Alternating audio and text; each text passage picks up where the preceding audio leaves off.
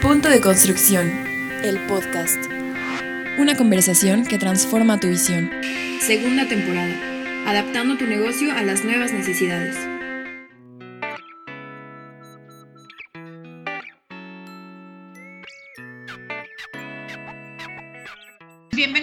Todos a esta emisión más del podcast, punto de construcción de podcast, eh, patrocinado por Exposiac. Y el día de hoy tengo es una participación sumamente importante. Federico Cerdas. Federico Cerdas ha participado con nosotros en diferentes webinars, pero el día de hoy va a tener la oportunidad de platicar con nosotros para darnos puntos muy específicos sobre dónde están las oportunidades de negocio. Les voy a platicar un poquitito quién es Federico.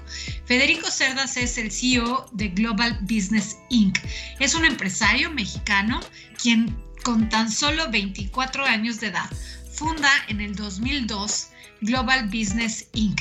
En el 2016 da forma a su segunda empresa dentro del sector inmobiliario mexicano con CRDS Holdings y en el 2018 es cofundador de Cobra Develop, Development Fund tres compañías altamente destacadas en el sector del real estate en México y generando más de mil empleos directos. Con esa presentación tan breve, la verdad es que Federico, o sea, pudiera seguir hablando de, quién, eres, de quién eres. Eres ingeniero mecánico electricista por el TEC de, de Monterrey, tienes un máster en dirección de empresas por parte del IPADE, Posees un posgrado en construcción, ingeniería y gerenciamiento otorgado por la Universidad de Stanford. Es una persona sumamente preparada y la verdad es que para mí es un, un verdadero honor tenerte aquí para platicar sobre dónde están las oportunidades de negocio el día de hoy en este 2021 donde la industria de la construcción parece estar viviendo los años más retadores pero yo veo a personas sumamente exitosas como tú que están encontrando este tipo de oportunidades. Entonces, para el mercado de la construcción o para el sector de la construcción, ¿cuál sería tu punto de partida de esta charla? ¿Dónde están los negocios en el sector de la construcción y el sector inmobiliario? Bueno, el sector de la construcción, pues siempre será negocio. Digo, ahorita sé que muchos de mis colegas están sufriendo por una parte que tiene que ver con la cuestión de, pues, flujo, flujo de efectivo, eh, a lo mejor los pagos no están saliendo exactamente en el tiempo que se necesitan y eso está creando pues conflictos para pagar proveedores, pagar impuestos, pagar, este, pagarle a tu propio personal. Algunos de mis colegas han tenido que disminuir su planta productiva. Este, sin embargo, la construcción sigue y seguirá siendo por excelencia una de las industrias que genera más riqueza a nivel nacional y mundial. Digo, para eso lo que tenemos que ver es que grandes fortunas que se han creado, eh, ya sea por la construcción o por la inversión en eh, bienes raíces, que ambas van de la mano. De hecho, para mí, si me preguntas dónde está la oportunidad, para mí la oportunidad está en la combinación precisamente de esos dos, de, esos dos grandes conjuntos que cuando se unen, pues te, permiten tener muy buenos rendimientos y acceso sobre todo a eh, obras o contratos, contratos de construcción que tú mismo vas eh, pues, poniendo en tu pipeline, ¿no? ¿A, qué voy, no? Por ejemplo, eh, yo empecé esta empresa, como bien lo mencionabas, hace 19 años y casi un mes, ¿no? empecé muy joven y empecé pues muy tonto, la verdad, ¿no?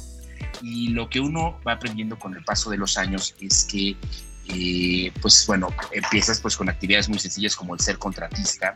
Contratista significa construir con el dinero de otros algo hecho a la medida para que alguien más lo utilice.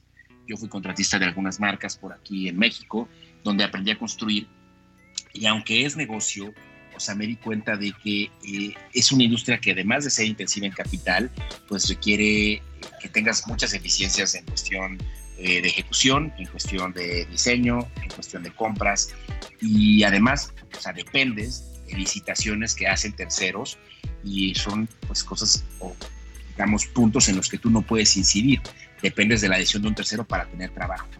Yo estuve así en los primeros años de la compañía y después me di cuenta que eh, pues era un mundo complicado y decidí eh, invertir parte de esas utilidades en en la parte de bienes raíces.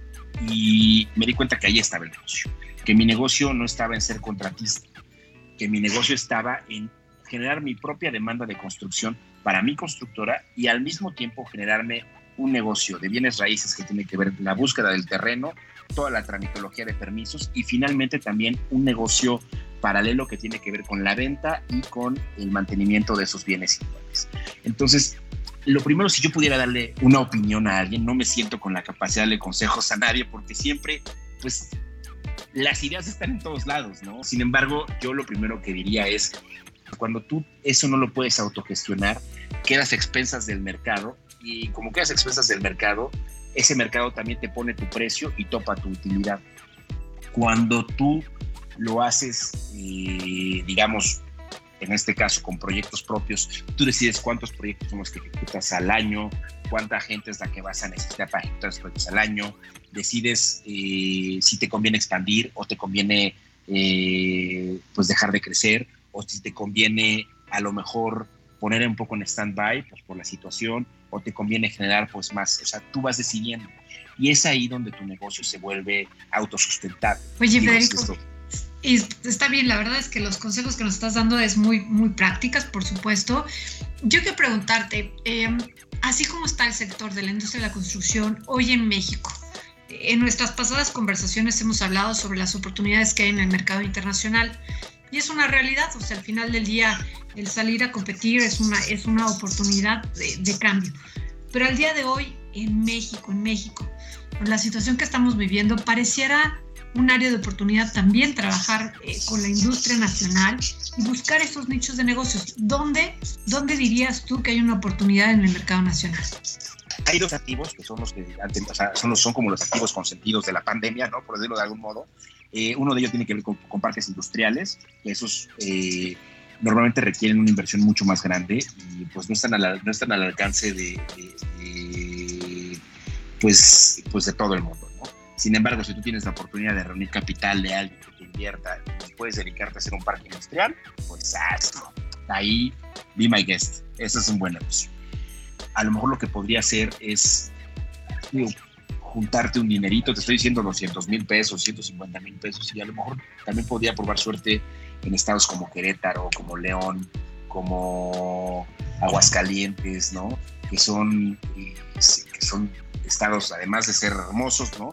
Se han visto muy beneficiados por la parte de, del TEMEC, que básicamente lo que ha generado son nuevos parques industriales, industria de manufactura, automotriz, aeroespacial, y esos trabajadores requieren casas. Empezaría de una casa a la vez, compraría a lo mejor un terreno muy barato y a través de eso intentaría realizar alguna, alguna venta específica que me permita tener un contrato. Con eso yo me voltearía con un banco, tienes la tierra, pediría un crédito y con eso intentaría empezar.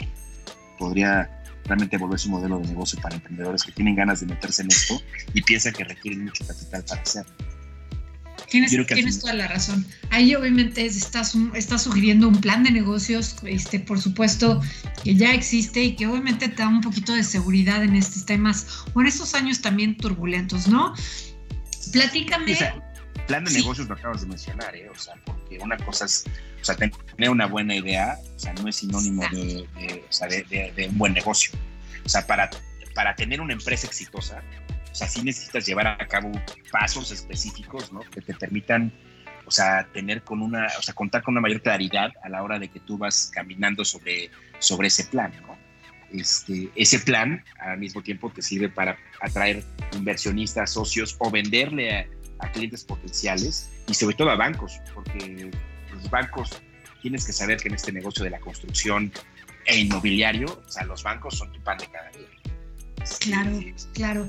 A ver, en ese sentido, en el tema del plan de negocios, ¿cuál sería el ABC recomendado por Federico precisamente para todos estos entrepreneurs? No solamente es decir, aquí está mi proyecto. ¿Cuál sería el plan de negocios y cuáles serían las cosas en las que después de este caminar tú sí pudieras decir, estas son mis recomendaciones que no deben de omitir?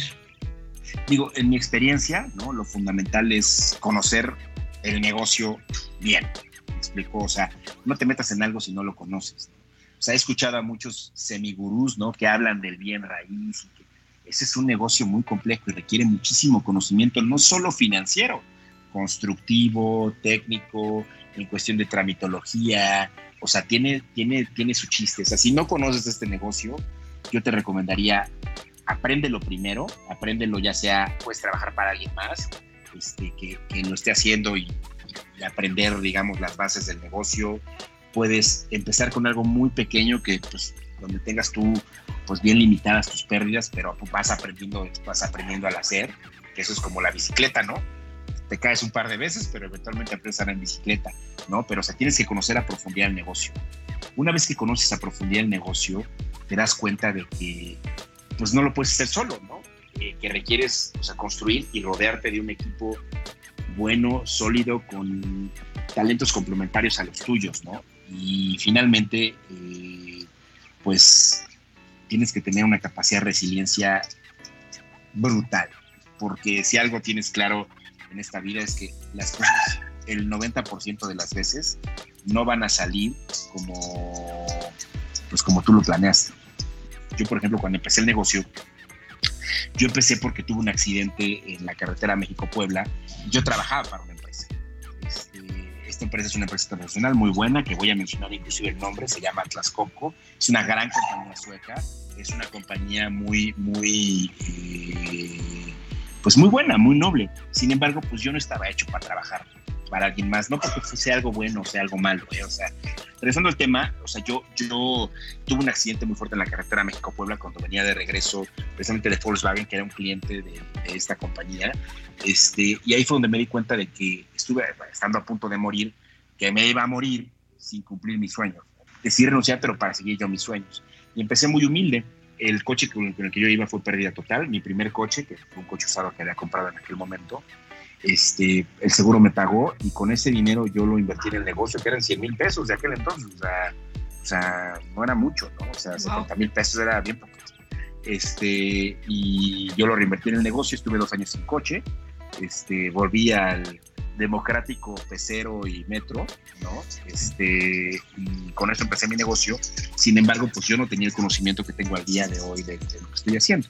Aunque en Atlas Copco tuve que ver con este tipo de negocio, eh, mi conocimiento, o sea, digamos, lo que yo pude aprender ahí fue como muy limitado y después de unos años de dedicación y esfuerzo, pues los frutos empiezan a rendir, ¿no? Y pues cómo empiezan a rendir, pues yo en este caso también empecé, ese sería otro camino. Yo empecé siendo contratista de compañías que pagan bien, me explico, y me dediqué a la IP. Yo no me dediqué jamás a trabajar para la parte de gobierno porque pues normalmente eh, los pagos que te hace el gobierno no son en forma, en tiempo y forma. Entonces, al final, tú lo que necesitas siempre enfocarte cuando tienes un negocio es que tengas Seguridad. flujo de caja, cash flow. ¿no? Claro. O sea, tu negocio es más de cash flow que de utilidad. Eso que quede claro. ¿eh? Es más importante que tú agarres un negocio para tener cash flow que para que tener utilidad. Entonces, yo tuve las dicha, la dicha de encontrarme con una compañía que se llama Traxer, ¿no? Correcto. Clientes maravillosos, buena paga, exigentes como ellos solo, pero me, me, me ayudaron muchísimo a crecer. Y con ellos fue, fue, fue, con quienes fui construyendo poco a poco un récord de, de, construcción impecable y con, con, quienes fui creciendo hasta que, digo, de pasar de ser un contratista chiquitito de la Ciudad de México, me convertí en un contratista que ellos ocupaban a nivel nacional ya para proyectos importantes. Y pues a lo mejor ese es otro consejo que podría dar si no quieres empezar con bien raíz, no puedes empezar con bien raíz, no te da el, o sea, no tienes, no conoces a quién pedirle dinero, puedes empezar siendo contratista, no tiene nada de malo, no tiene nada de malo, pero sí tienes que tener claro que tu mira, o sea, es pasar de ser contratista a ser alguien que autogestiona pro, su propia demanda de proyectos. Esa es la meta. explico? O sea, no que te quedes haciendo eso toda tu vida, que si quieres quedarte haciendo eso toda tu vida, también muy válido. Cada quien ahora sí que agarre lo que quiera, pero yo lo que haría es, trataría de hacerlo de esa forma. Sobre todo si te apasiona la construcción, te apasiona el tener recursos humanos a los que tú puedes ayudar a través del empleo, materiales, los pies de polvorón, como me llaman a mí, ¿no? Este, si te gusta todo eso, el polvo, ¿no? La tierra, pues be my guest, puedes ser contratista también. Agárrate una compañía tan buena como Praxair que son compañías muy serias, que te pagan, que son compañías que neta sí, o sea, te cumplen, pues, ¿me explico?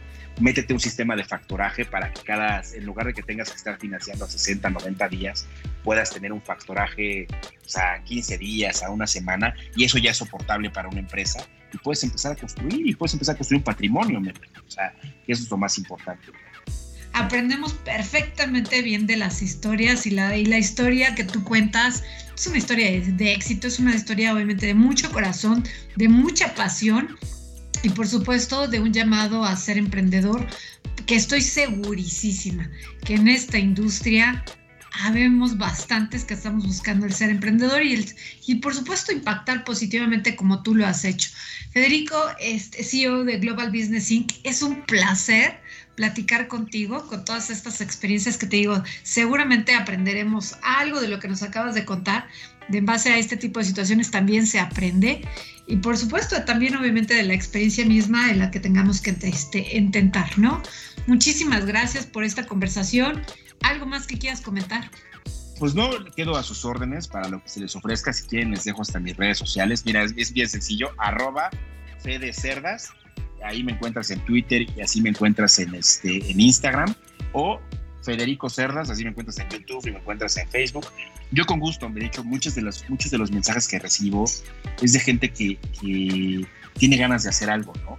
Yo te lo digo ahorita, ¿no? Si tú tienes ganas de emprender y tienes realmente ganas de hacer algo, olvídate de estos cursos mágicos que te enseñan cómo hacer dinero y comprarte un Ferrari y traer un avión privado, que eso es pura chochada, ¿eh? O sea, ¿quieres hacer negocio de verdad? Sea, yo creo que puedes empezar este, humilde, puedes empezar de pequeño, de pequeño, para llegar a grande. Empezar de abajo no tiene nada de malo. Lo, que, lo que hace que tu origen sea malo es que no quieras salir adelante de donde estás. Entonces tú no tienes culpa donde naces pero sí tienes culpa de donde estás ahorita si no haces algo para salir de ahí. Excelente, muchísimas gracias. Este es el segundo capítulo de la, de la segunda temporada de Punto de Construcción, el podcast patrocinado por Exposiac. Muchísimas gracias, este, Federico, nos abres boca precisamente para hablar de muchos temas más y por supuesto estamos eh, a la espera de la tercera temporada. Ojalá y puedas participar junto con nosotros. Mientras tanto, a nuestros amigos les decimos que esta transmisión y muchas más las pueden encontrar en Conexión Exposiac y también nos pueden seguir a través de nuestras redes sociales, Twitter, Facebook, Instagram y LinkedIn. Muchísimas gracias a todos y nos escuchamos en el próximo. Punto de construcción, el podcast, disponible en Spotify, Apple Podcast, radioarc.com y conexiones365.com. Punto de Construcción, el podcast, patrocinado por un nuevo Exposiac híbrido. Construcción, arquitectura y diseño. Vive la experiencia de Exposiac Digital del 11 al 15 de octubre y de manera presencial del 13 al 15 de octubre solo en Centro City Banamex, Ciudad de México.